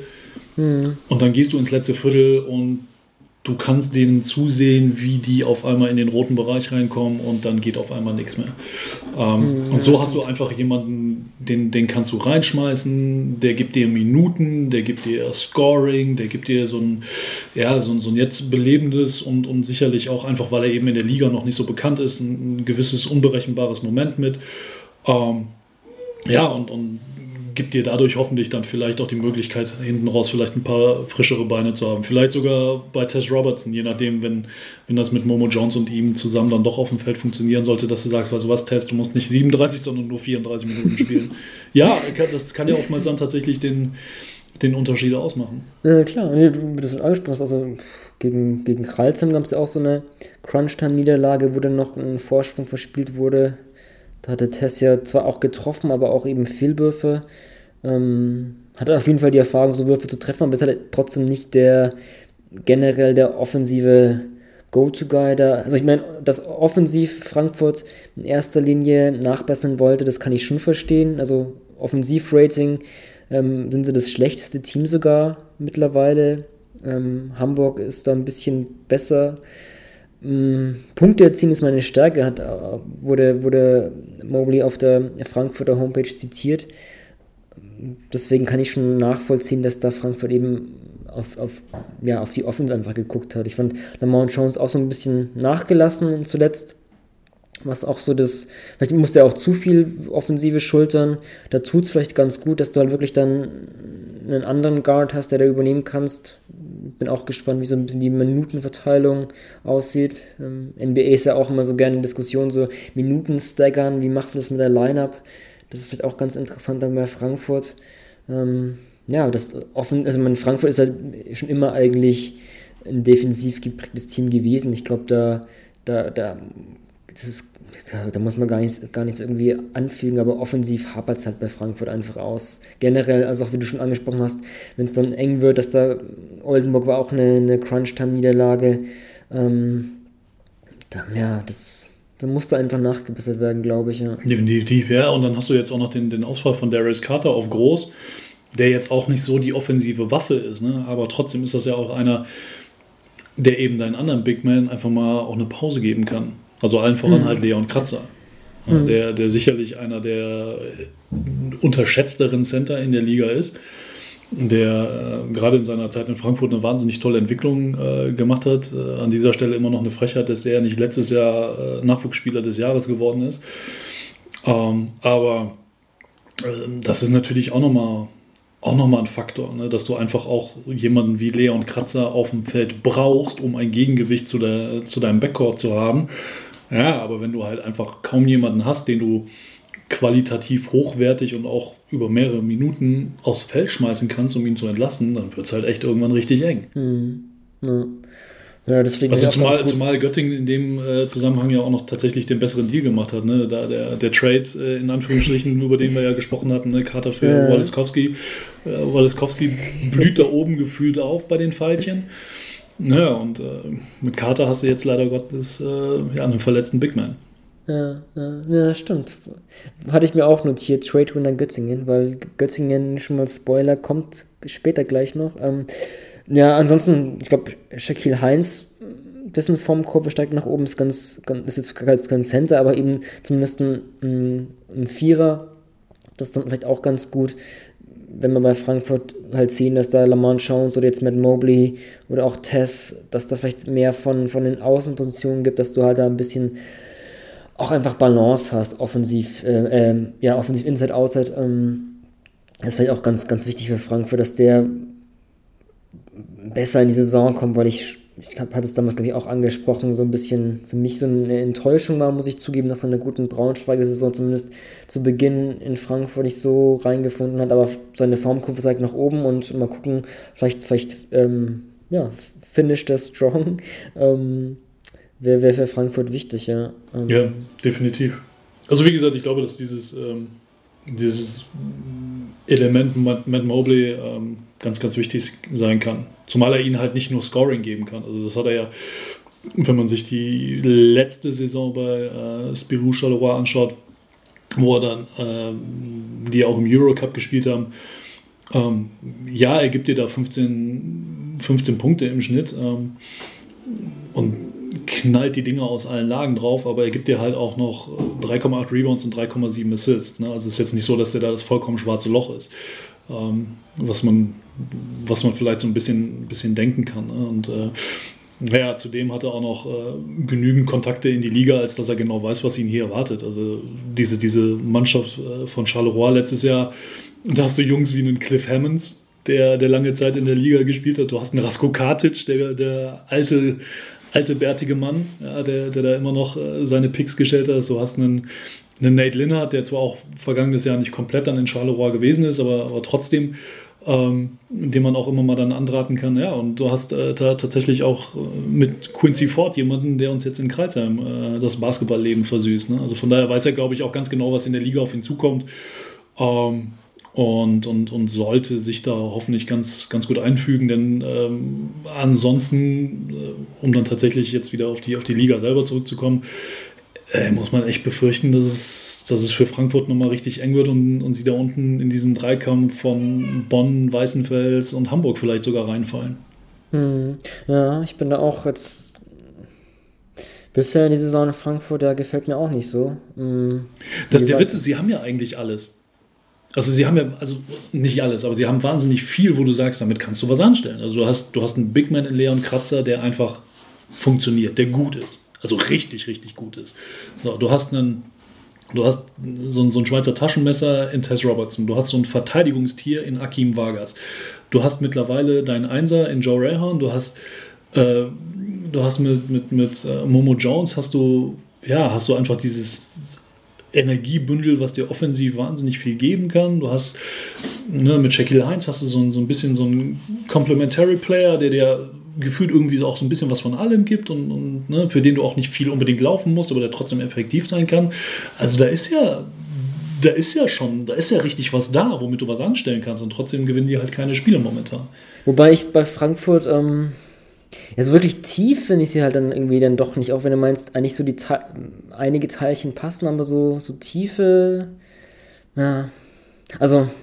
Ja, Tiefe, Tiefe ist definitiv ein Faktor, gar keine Frage. Ja. Also, ne, wir haben es ja gesagt, äh, du hast, du hast diesen, diesen Trade mit Göttingen, wo du sagst, du tauschst den ähm, irgendwie nicht in, in Frankfurt so richtig funktionierenden Alan Woloskowski, tauschst du gegen den Darius Carter aus. Ja gut, jetzt ist der verletzt, Richard Freudenberg ist momentan halt auch raus, ähm, der ja auch bis, bis zu seiner Verletzung echt eine, eine tolle Saison gespielt hat und irgendwie so im, im erweiterten Kreis der, der Nachwuch des besten Nachwuchsspielers irgendwie sicherlich seinen Platz gefunden hätte. Ähm, da ist er jetzt natürlich erstmal raus, aber davon völlig unabhängig hat er, hat er Frankfurt einfach auch ja, qualitativ hochwertige Minuten gegeben ne? und hm, äh, ja, sich klar. zu einem Spieler entwickelt, der, der so seine, seine Rolle und seinen Platz in der BBL gefunden hat. Ähm, und das sind allein schon zwei Komponenten, die du halt jetzt momentan eben nicht hast. Im Falle von, von Carter halt das ganze Jahr nicht mehr haben wirst. Ähm, ja, und, und die deine ohnehin schon eher knappe Rotation halt nochmal verkürzen. Das tut dir einfach unfassbar weh. Hm, ja. Ja, mal gucken. Also Freudenberg hat mir auch, auch sehr gut gefallen, wann, wann der zurückkommen wird. Ich denke mal, das, das wird vielleicht noch ein bisschen, bisschen zittrig sein, aber. Ja, aber du, du, brauchst den, den, den Jungen einfach, weil er, ähm, weil er dir nicht nur über 20 Minuten einfach reine Anwesenheit auf dem Feld gibt, sondern wie gesagt, er gibt dir halt das Scoring, er bringt dir eine tolle Größe mit, ähm, es, ne, er hat sich sogar mittlerweile echt zu einem, zu einem ordentlichen Rebounder oder zu einem soliden Rebounder entwickelt, äh, was ja auch immer so, ein, so, eine Baustelle in seinem Spiel gewesen ist. Ähm, was einfach daran gelegen hat, naja, dass er halt einfach wahnsinnig groß und wahnsinnig schlaksig gewesen ist und jetzt wächst er so langsam richtig in seinen Körper rein und dann, dann wird das auch mit den Rebounds dementsprechend einen Ticken einfacher. Ähm, was ich aber tatsächlich nicht so richtig verstehe, aber das ist ja auch völlig in Ordnung, weil wir stehen nun mal nicht jeden Tag mit den Jungs in der Halle und äh, können das dementsprechend auch nicht so gut einschätzen wie, wie der Coaching-Staff, aber dass du beispielsweise aus, aus jemandem wie einem, einem Daniel Schmidt, dass du den nicht irgendwie mehr einbindest, weil den hatte ich immer als, als völlig soliden BBL-Einser ähm, auf, dem, auf, dem, auf dem Schirm. Ähm, ne, das, das, dass du da, da nicht irgendwie sagst, weißt du was, ey, ja, der ist keiner, der dir jetzt vorne die Tore schießt und die Spiele gewinnt, aber das ist eigentlich ein solider Einser, der, der halt auch genau weiß, was er, was er kann und was er nicht machen sollte in dieser Liga. Ne? Und, und dementsprechend auch aus dem, der kommt aus einem, aus einem tollen Programm, der hat eine gute Einstellung. Ähm, ja, und, und trotzdem spielt er halt, spielt er halt so wenig. Ne? Was, was dann wieder dazu führt, dass eben deine Leistungsträger deutlich länger ran müssen und ne, das ist ja das leidige Thema, eben dann hinten raus irgendwann im roten Bereich laufen. Hm, ja. Ja. Gut, soweit zu Frankfurt. Dann lass uns zu Gießen kommen vielleicht. Ähm, ein Team, das noch gar nicht so viel nachverpflichtet hat wie vielleicht andere Teams, die da unten drin stehen. Wenn wir nach Bonn, nach Hamburg oder auch nach Weißenfels gucken oder jetzt ähm, Frankfurt ja auch. Ich glaube, Matt Tybee war die einzige Nachverpflichtung. Ich weiß nicht, ob, ob Stephen Brown, ob das schon nach Saisonstart war. Das war, glaube ich, noch Saisonvorbereitung. Ja, doch. Dann ist Treibi, wenn mich nicht alles täuscht, die einzige Nachverpflichtung. Ich meine es auch so auf dem Schirm zu ja. haben und der ist natürlich echt eigentlich, äh, nicht eigentlich, aber der, der ist dieser, der ist halt wahnsinnig viel wert für diese Mannschaft. Hm. Und nimmt, nimmt John Bryant auch die Minuten weg. Ähm, also weiß nicht, ob, ob du das äh, Spiel von, von Gießen in Fechter gesehen hast. Ähm, da gab es so, einen, so einen kleinen Disput zwischen John Bryant und Ingo Freier. Äh, Bryant kommt ja jetzt seit kurzem ja, durchgängig von der Bank und ähm, kam dann im zweiten Viertel das erste Mal, stand auf dem Feld, ähm, dann ja, innerhalb kürzester Zeit, nicht mal zwei Minuten, glaube ich, waren es, gute eine Minute, zweimal den Ball im Post bekommen, zwei Fehlpässe, einmal Strongside, einmal der Kickout äh, völlig daneben und dann wurde er ausgewechselt, dann kam so ein bisschen hämisches Klatschen von, von John Bryan Richtung Ingo Freier, das ja, sah nicht so, nicht so nach dem besten Verhältnis aus. Also hatte dann Ingo Freier zwar im Magenta Sport Interview gemeint nach der Partie, ja, wenn, wenn ein Spieler sich innerhalb so kurzer Zeit so, so Turnover leistet, dann ist es egal, ob es jetzt ein John Bryant oder ein Nachwuchsspieler ist, der kommt dann auf die Bank. Aber so allgemein die Tendenz von John Bryant äh, geht irgendwie klar nach unten. Also wenn ich mir so die, die Spielanteile von ihm ansehe oder auch die Rolle, die er einnimmt, das ist wirklich ein krasser Unterschied zur vergangenen Saison, wo er wirklich so eine fast 20-10-Maschine war. Also das ist irgendwie. Ja, definitiv. Also seine Zahlen sind ja eigentlich immer noch okay. Also, was heißt okay? Also, wenn du halt als, als Big Man in der Liga fast 10 Punkte, 7 Rebounds holst, das sind ja echt, echt ordentliche Zahlen. Ne? Aber natürlich gemessen an dem, was er kann, also von dem wir auch wissen, dass er dazu in der Lage ist, ne? und vor allem auch in diesem System, was, was Ingo Freier spielen lässt, ähm, ist das natürlich, ist das natürlich klar zu wenig. So, und, und du hast einfach mit Matt Tybee hast du einen etwas anderen Spielertyp, der der Mannschaft aber also vor allem auch in der, in der, Zusammenstellung, in der Komposition mit dem, mit dem restlichen Spielermaterial, was du hast, irgendwie, der da insgesamt irgendwie deutlich, deutlich mehr aufgeht. Ja. Ähm, und ganz ehrlich, ähm, naja, wenn du von der Bank kommst, und es gewohnt bist, immer zu starten, ist das, klar, ist das immer erstmal ein Thema, aber die Frage ist, was bringst du dementsprechend für eine Mentalität mit und, und wie verkauft dir dein Coach das auch? Ne? Also da geht es ja auch ganz viel dann um, um interne Kommunikation. Ähm, naja, und, und wenn es da irgendwie wie hapern sollte, ist das einfach, tut das so einer Mannschaft nicht gut, gar keine Frage, weil damit Gießen nicht weiter da unten, nicht noch weiter da unten reinrutscht, brauchen sie John Bryant. Sie brauchen vielleicht, also klar, wenn du den John Bryant aus, aus Ulm äh, bekommst oder den John Bryant aus Münchner Zeiten oder meinetwegen auch den John Bryant aus der vergangenen Saison, ist das natürlich absolute Weltklasse, aber selbst wenn du äh, eine abgespeckte Version davon bekämest, ja, da brauchst du nicht lachen. Ich habe hab das schon selber gemerkt. Wenn du, wenn du eine abgespeckte Version von diesem John Bryant bekämest, ähm, dann, dann stehst du da nicht mehr unten drin, weil dann einfach, weil er nicht nur, nicht nur selber Gefahr ausstrahlt, sondern einfach eine ganze Mannschaft besser machen kann. Das hat er einfach bewiesen und ähm, dadurch, dass du eben diesen Fixpunkt aktuell nicht hast, äh, ja, das schadet halt der Mannschaft, gar keine Frage. Mhm. Hm, ja. Ich bin mal gespannt, wieso der Saisonverlauf weiter ist, ähm, die Rolle, die JB da einnimmt. Ähm, klar, es gibt Teams, da ist er mehr spielbar. Manche, die vielleicht ein bisschen kleiner gehen. Jetzt auch Fechter hat er auch jetzt sehr mobile Big Man, würde ich mal sagen. Da hat es vielleicht nicht so gepasst, aber trotzdem. Ja, die Frage ist ja auch immer, also, wie sehr bist du in der Lage, das, äh, dein eigenes Spielkonzept dem Gegner aufzuzwingen. Ne? Also wenn mhm. du sagst, ey, wir haben halt einen dominanten, dominanten Big Man, und du spielst klein, ey, dann bestrafen wir dich dafür. Mhm. Weil wir jedes Mal ja. übergroß laufen. Auf der anderen Seite kannst du es natürlich auch so lösen, dass wenn du halt eher selber eher klein bist und du hast ihn als Big Man auf dem Feld, dass du sagst, ja, okay, wir brauchen nicht vielleicht gar nicht in der ersten Welle unbedingt immer direkt unten an der Baseline, sondern wenn wir schnell nach vorne spielen und das Ding draufknallen, ja, dann, musst, dann hast du auch nicht so einen weiten Weg wieder bis zurück in die Defense. Aber wenn wir in Transition nicht scoren können, dann hast du direkt die Chance natürlich als, als Big Man, als Trailer direkt abzubiegen auf den, auf den Flügel, kannst dann dein Pick and Roll oder Pick and Pop spielen, was auch immer. Ne? Und hast erst gar nicht so diese, diese kontraindizierte Bewegung, dass du, dass du erst runter bis an die Baseline gehst und dann wieder raus musst, um, um dann das Pick and Roll zu spielen, sondern du kannst sogar tatsächlich daraus ja auch einen, auch einen Nutzen ziehen, indem du halt früher in diese Situation einsteigst, nachdem die erste Welle schon gelaufen ist. Hm. Ja, nee, dieses, dieses Tra John als Trailer und dann auch den Dreier zu nehmen, das, das hat man ja schon, schon häufiger gesehen, auch, in, auch in Gießen, aber weiß ich nicht, in dieser Saison oder auch zuletzt, das scheint mir so ein bisschen herausgefallen zu sein. Allgemein so offensiv fällt mir da schwer, bei Gießen so wirklich eine Handschrift zu erkennen.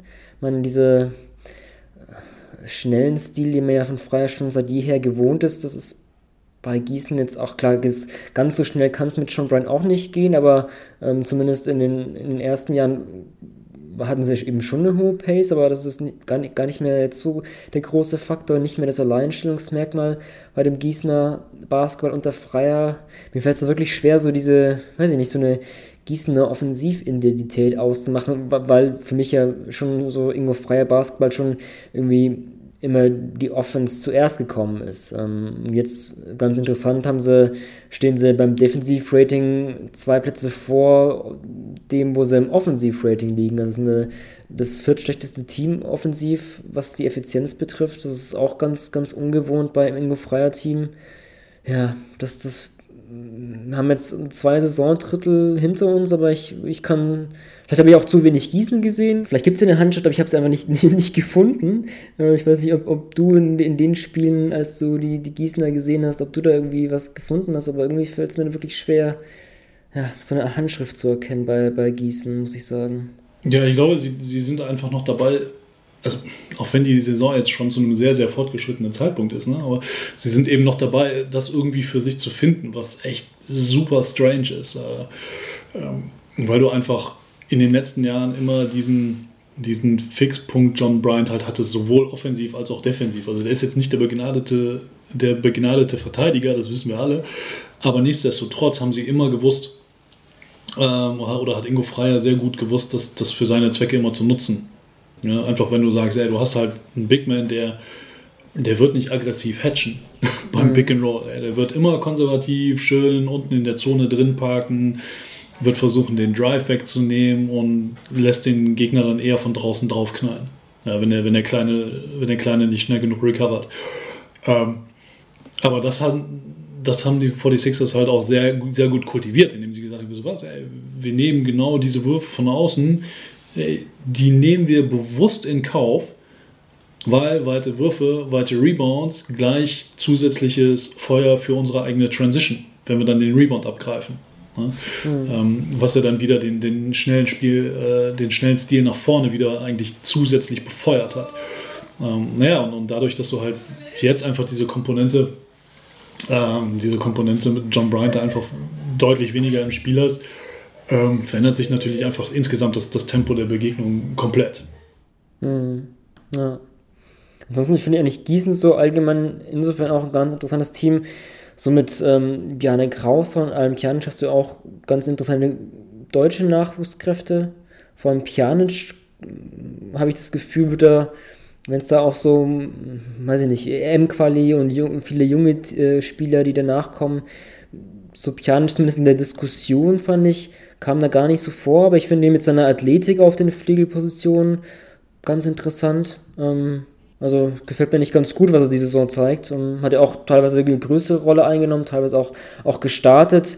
Ähm ja, definitiv. Ja, und Bjarne Kraus war ja auch einer. Also das, das war ja auch ein Kandidat, den wir, soweit ich mich erinnern kann, noch auf der Liste hatte, als wir über die, über die äh, DBB-Snubs in Anführungsstrichen gesprochen haben. Dass das zumindest einer ist, den man, den man irgendwie mal mit auf dem Schirm haben muss, einfach weil er auch aufgrund der Tatsache, dass er ja jahrelang in den Junioren-Nationalmannschaften gespielt hat, äh, naja, dass er halt dieses System auch schon kennt. Ne? Und äh, der jetzt auch den, den Schritt meiner Meinung nach sehr gut vollzogen hat, eben von einem, von einem Jugendspieler über Pro B und dann, dann Richtung BBL. Ja? Und das ist einfach einer, den du, ja, den du halt spielen lassen kannst mittlerweile, weil er es gewohnt ist, äh, auf dem Feld zu stehen und, und äh, ja, ein Spiel zu leiten. Hm, ja. Aber ich weiß gar nicht mehr, was für eine Begegnung das war. Es muss vor ein paar Wochen gewesen sein. Das war auch so interessant. Da waren, glaube ich, Krauser und Pjanic irgendwie so auch im vierten Viertel auf, auf dem Feld, wo da Gießen nochmal so ein Comeback gestartet hat. Ich kann mich jetzt nicht mehr erinnern, welche Begegnung das war. Das ist mir auch, ja, war auch ein ganz guter, äh, ganz interessanter Move, was so Line-Up betrifft. Ähm, ja, ansonsten. Kann sogar sein, dass das das Spiel ähm, gegen Bonn war was sie dann am Ende zwar verloren haben, das ist das Karnevalspiel in der Länderspielpause. Nee, das war aber ich kann vor, mich das war, glaube ich, dass, dass, Heimspiel. Dass war auch viel vor allem gespielt hat und, ja, und auch ja. ähm, und dann sehr wohl akzentuiert auch offensiv immer wieder in Erscheinung getreten ist. Ne? Also das ist ja ähm, auch jemand, der, der aufgrund seiner, seiner Größe ähm, ja auch einfach über Leute drüber finishen kann ne? oder, oder auch mal gerne gegen Kontakt dann, dann finishen kann. Und das ist sicherlich mhm. auch etwas, was sich dann im Laufe der, der kommenden Jahre noch viel, viel mehr bei ihm entwickeln und auch festigen wird. Mhm. Nee, es war ein Heimspiel, wo ich das im Kopf habe, aber ich krieg's nicht mehr. War es jetzt Ludwigsburg vielleicht sogar? Ich glaube, es war sogar Ludwigsburg, weil da haben sie ja dann sogar gewonnen. Das, ja. äh, das könnte es gewesen sein, ja. So ein, naja. Gut, Gießen. Ja, aber, aber, aber auch da, ne? also so ein bisschen, das ist so die Parallele dann äh, im, im Hessen-Derby zu Frankfurt, dass du sagst, ne, sie haben eigentlich ganz, ganz viele interessante Teile auch am, am Start. Ähm, ne, auch, jetzt haben wir viel über, über JB philosophiert, aber dann hast du halt noch mit Brandon Thomas, hast du ja auch noch einen anderen Veteran äh, an, an Bord, der dir unfassbar viel geben kann. Ähm, ja, du hast so diese, diese deutsche Achse mit Krauser und Pjanic, dann hast du ja, dann, dann hast du einfach eine, eine tolle Nachverpflichtung mit, mit Matt Tybee.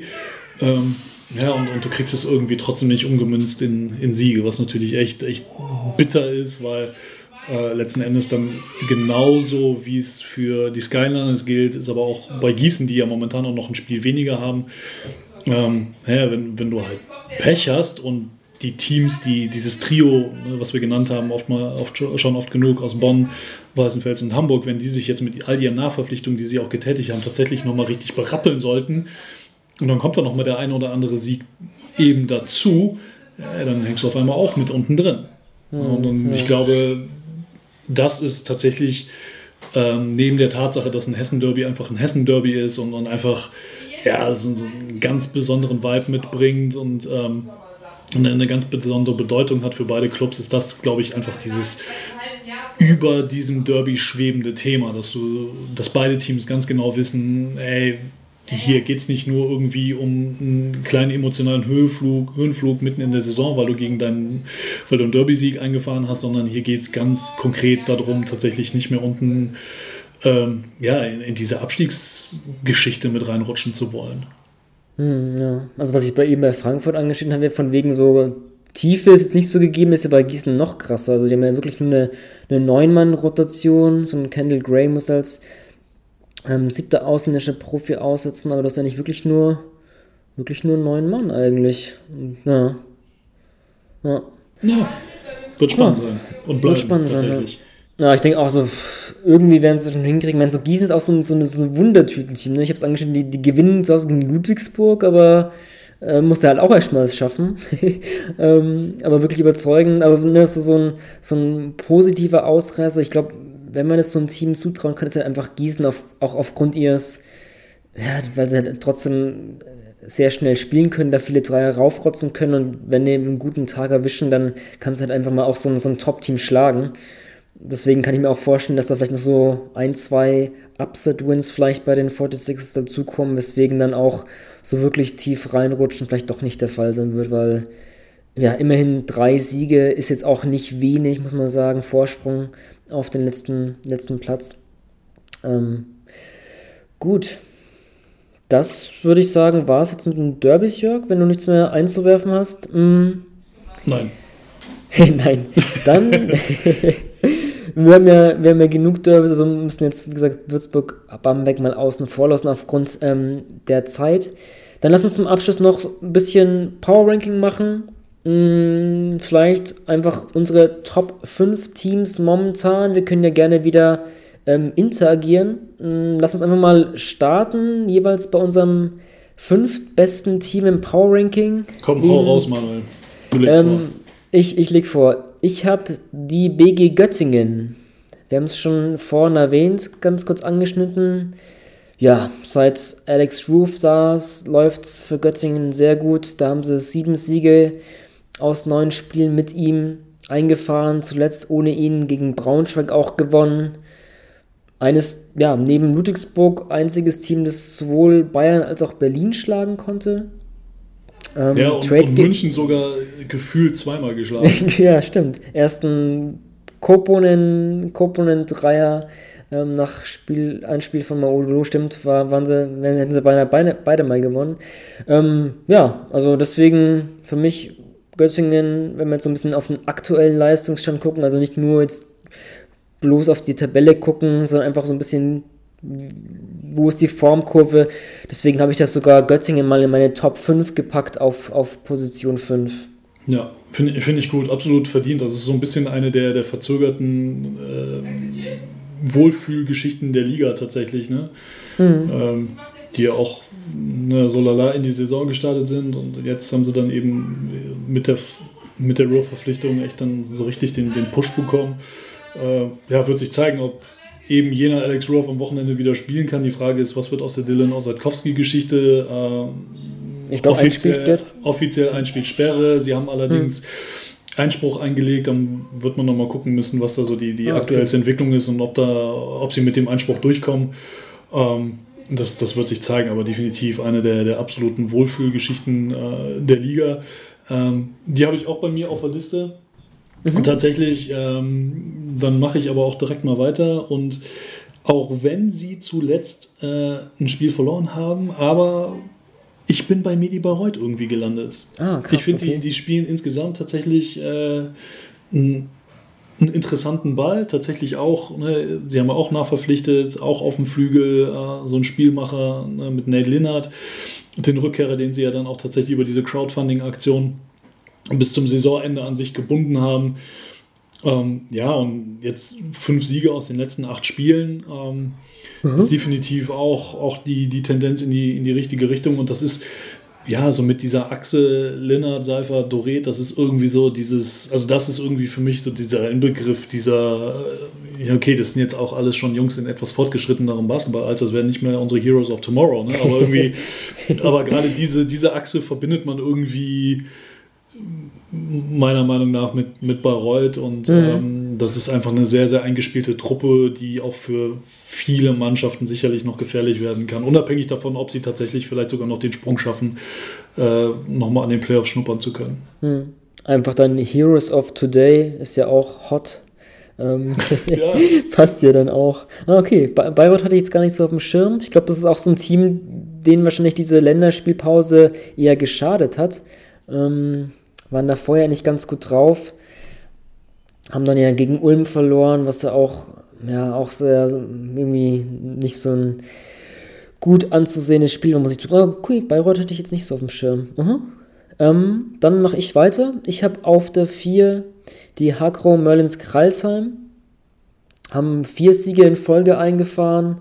Ähm, wir haben es, glaube ich, auch schon häufiger gelobt, so als diese neue Cinderella-Story in dieser Saison.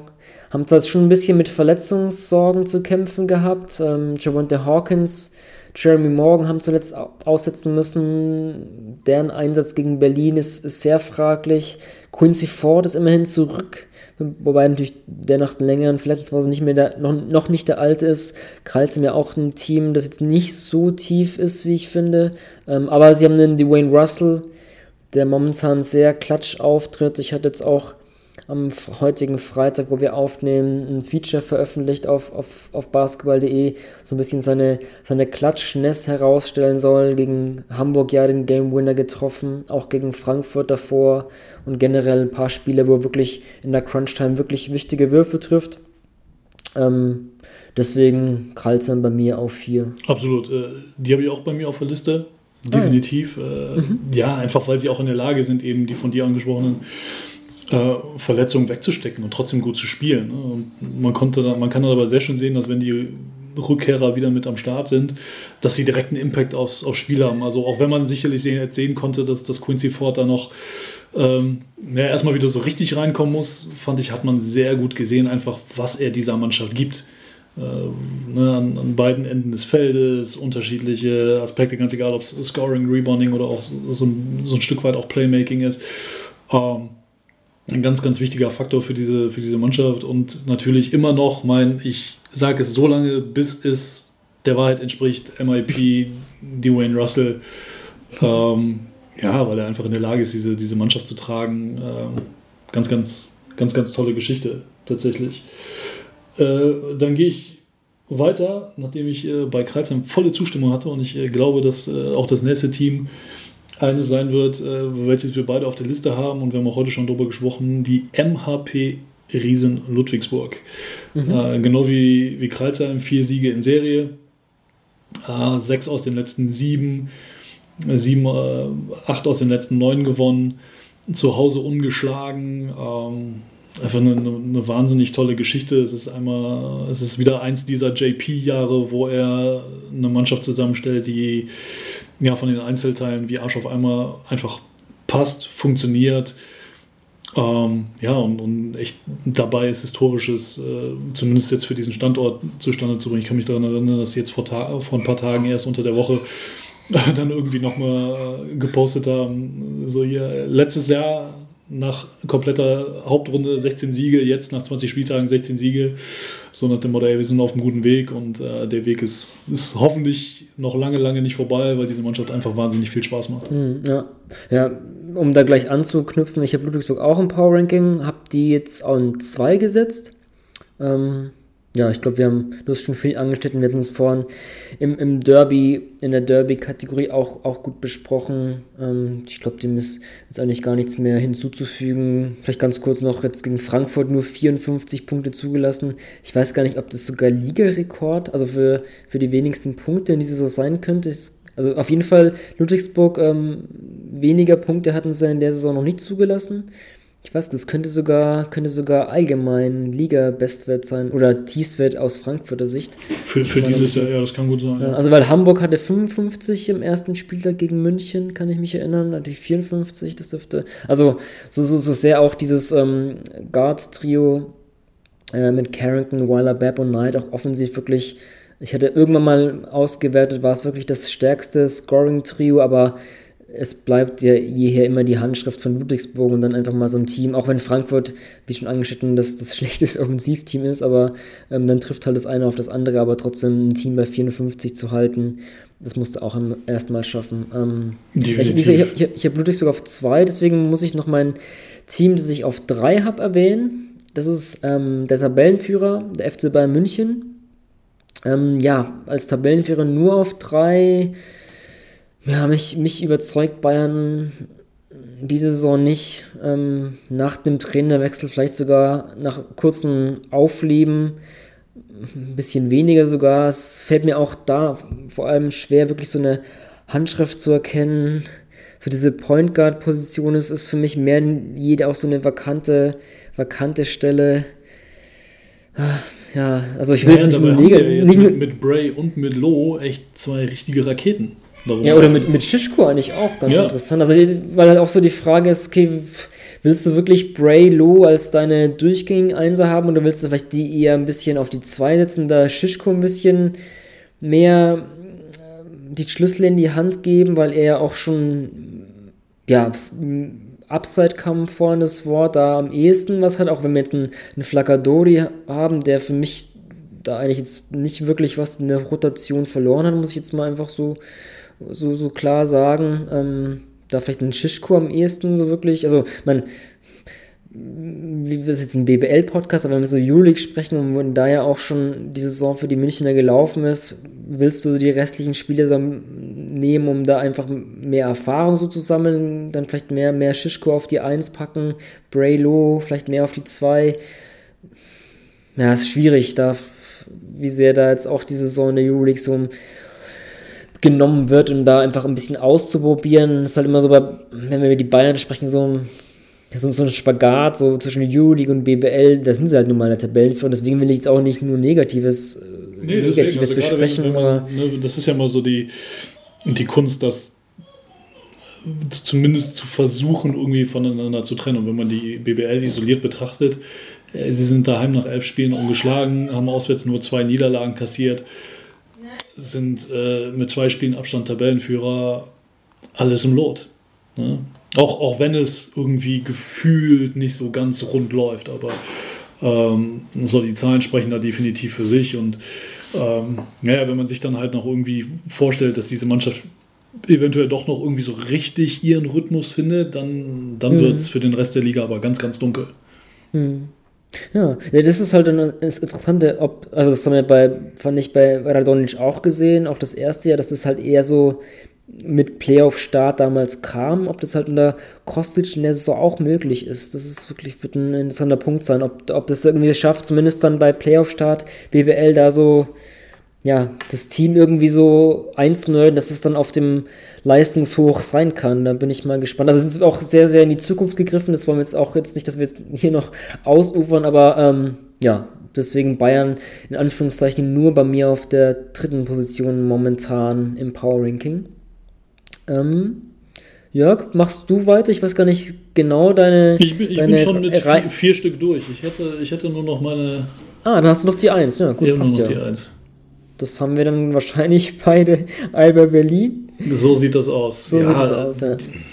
Die, Mannschaft ist einfach gut. Also, und, und gerade wenn man sich dann auch noch vor Augen führt, dass sie ja das ganze Jahr über schon immer wieder mit Ausfällen zu kämpfen haben und immer in der Lage sind, das irgendwie zu kompensieren oder zumindest in den meisten Fällen in der Lage sind, das zu kompensieren, ist das einfach wahnsinnig beeindruckend. Natürlich, äh, jetzt tatsächlich in meinem Fall fällt da auch einfach mal der, der Gewinn des Pokals auch nochmal mit, mit rein ins Gewicht, dass man sagt, ey, dieses, dieses Aito-System, das ist nicht nur schön anzusehen, das entwickelt nicht nur Spieler, sondern es kann halt auch Titel gewinnen. Es ist erfolgreich nachgewiesenermaßen jetzt.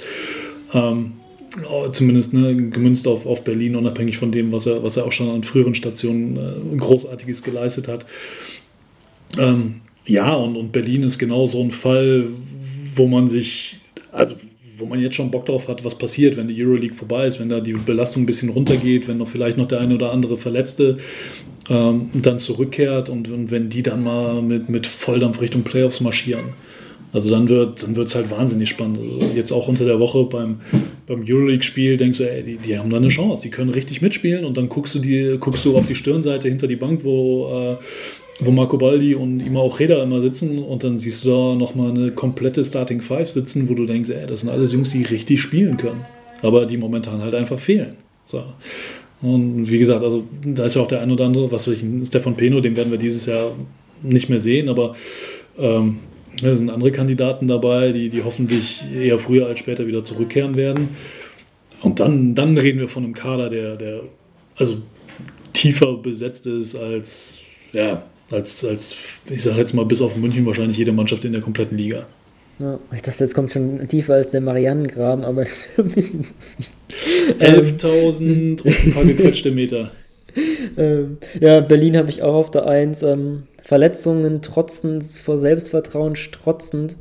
Ähm, ja, es ist, ich glaube, diese, diese endlich mal so einen Titel in der Ito-Ära gewonnen zu haben, das wird dem Team auch extrem gut getan haben, um noch mehr dieses ganze Prozessorientierte, was wir vor allem beim Berlin ja einfach haben. Ähm, denke mal, so, so wackelig München in der Euroleague agiert, so sehr, finde ich, kann man bei Berlin einfach Fortschritte erkennen, dass sie sich im Lauf der Euroleague-Saison auf diesem Niveau zurechtfinden und, und, das strahlt natürlich dann auch umso mehr dann auch in die, in die BBL ähm, auf. Bamberg auch klar in die Schranken gewiesen, schon wieder ähm, da auf einem ganz anderen Niveau agiert. Ähm, ja, Berlin deswegen auch bei mir klar auf der 1 momentan im Power Ranking. Gut, also ich hatte jetzt Berlin, Ludwigsburg, Bayern, Kreilsheim, Göttingen. Bei dir waren es, ähm, Jörg, Berlin, Ludwigsburg 1-2, richtig? Korrekt, ganz genau. Und dann, Und dann hatte ich auch, ähm, dann hatte ich auch noch Kreisheim mit dabei, mhm. Tatsächlich. Irgendwie gefühlt so logischerweise fast. Äh, dann hatten wir Göttingen noch gemeinsam und ich hatte noch mein, mein Dark Horse äh, Bayreuth. Bayreuth. Tatsächlich genau. äh, klatscht mich an die Wand dafür. Aber ich hatte, das, ich hatte tatsächlich äh, München nicht mit mhm. drin, kann man sagen, ein bisschen, ein bisschen blasphemisch, den Tabellenführer nicht mit reinzunehmen.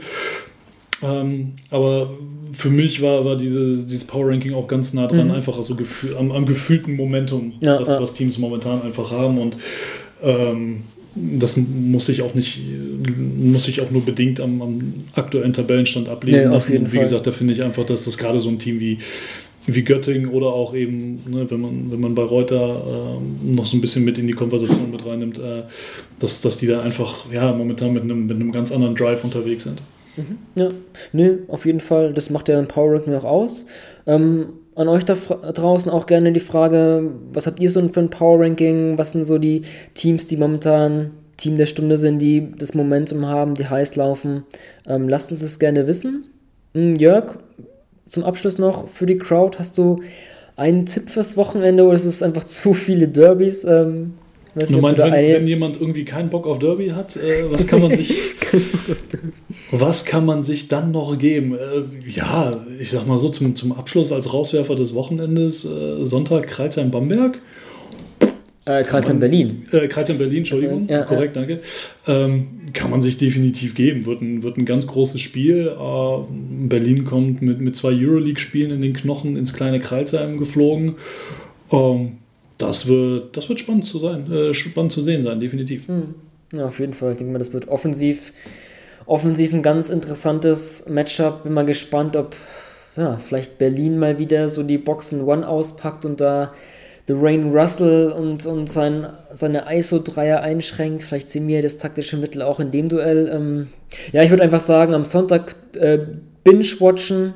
Ähm, 15 Uhr Derby Ludwigs, äh, Ulm-Ludwigsburg, 16.30 Uhr Derby Fechter gegen Oldenburg, 18 Uhr Kreilsheim gegen Berlin und dann auch ähm, Derby von Los Angeles oder sagen wir eher Battle of LA.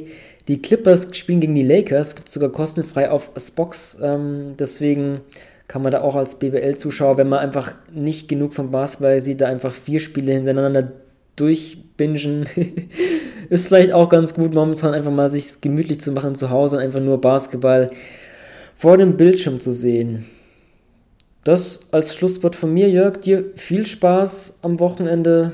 Dankeschön, und euch da ebenso. draußen. Dankeschön, euch da draußen auch. Viel Spaß bei den ganzen Derbys. With the ninth pick in the 1998 NBA Draft, Ball ist bei Nowitzki, da muss er hin jetzt. Und verteidigen! Verteidigen jetzt! Es ist schlicht und ergreifend der einzig wahre Hallensport.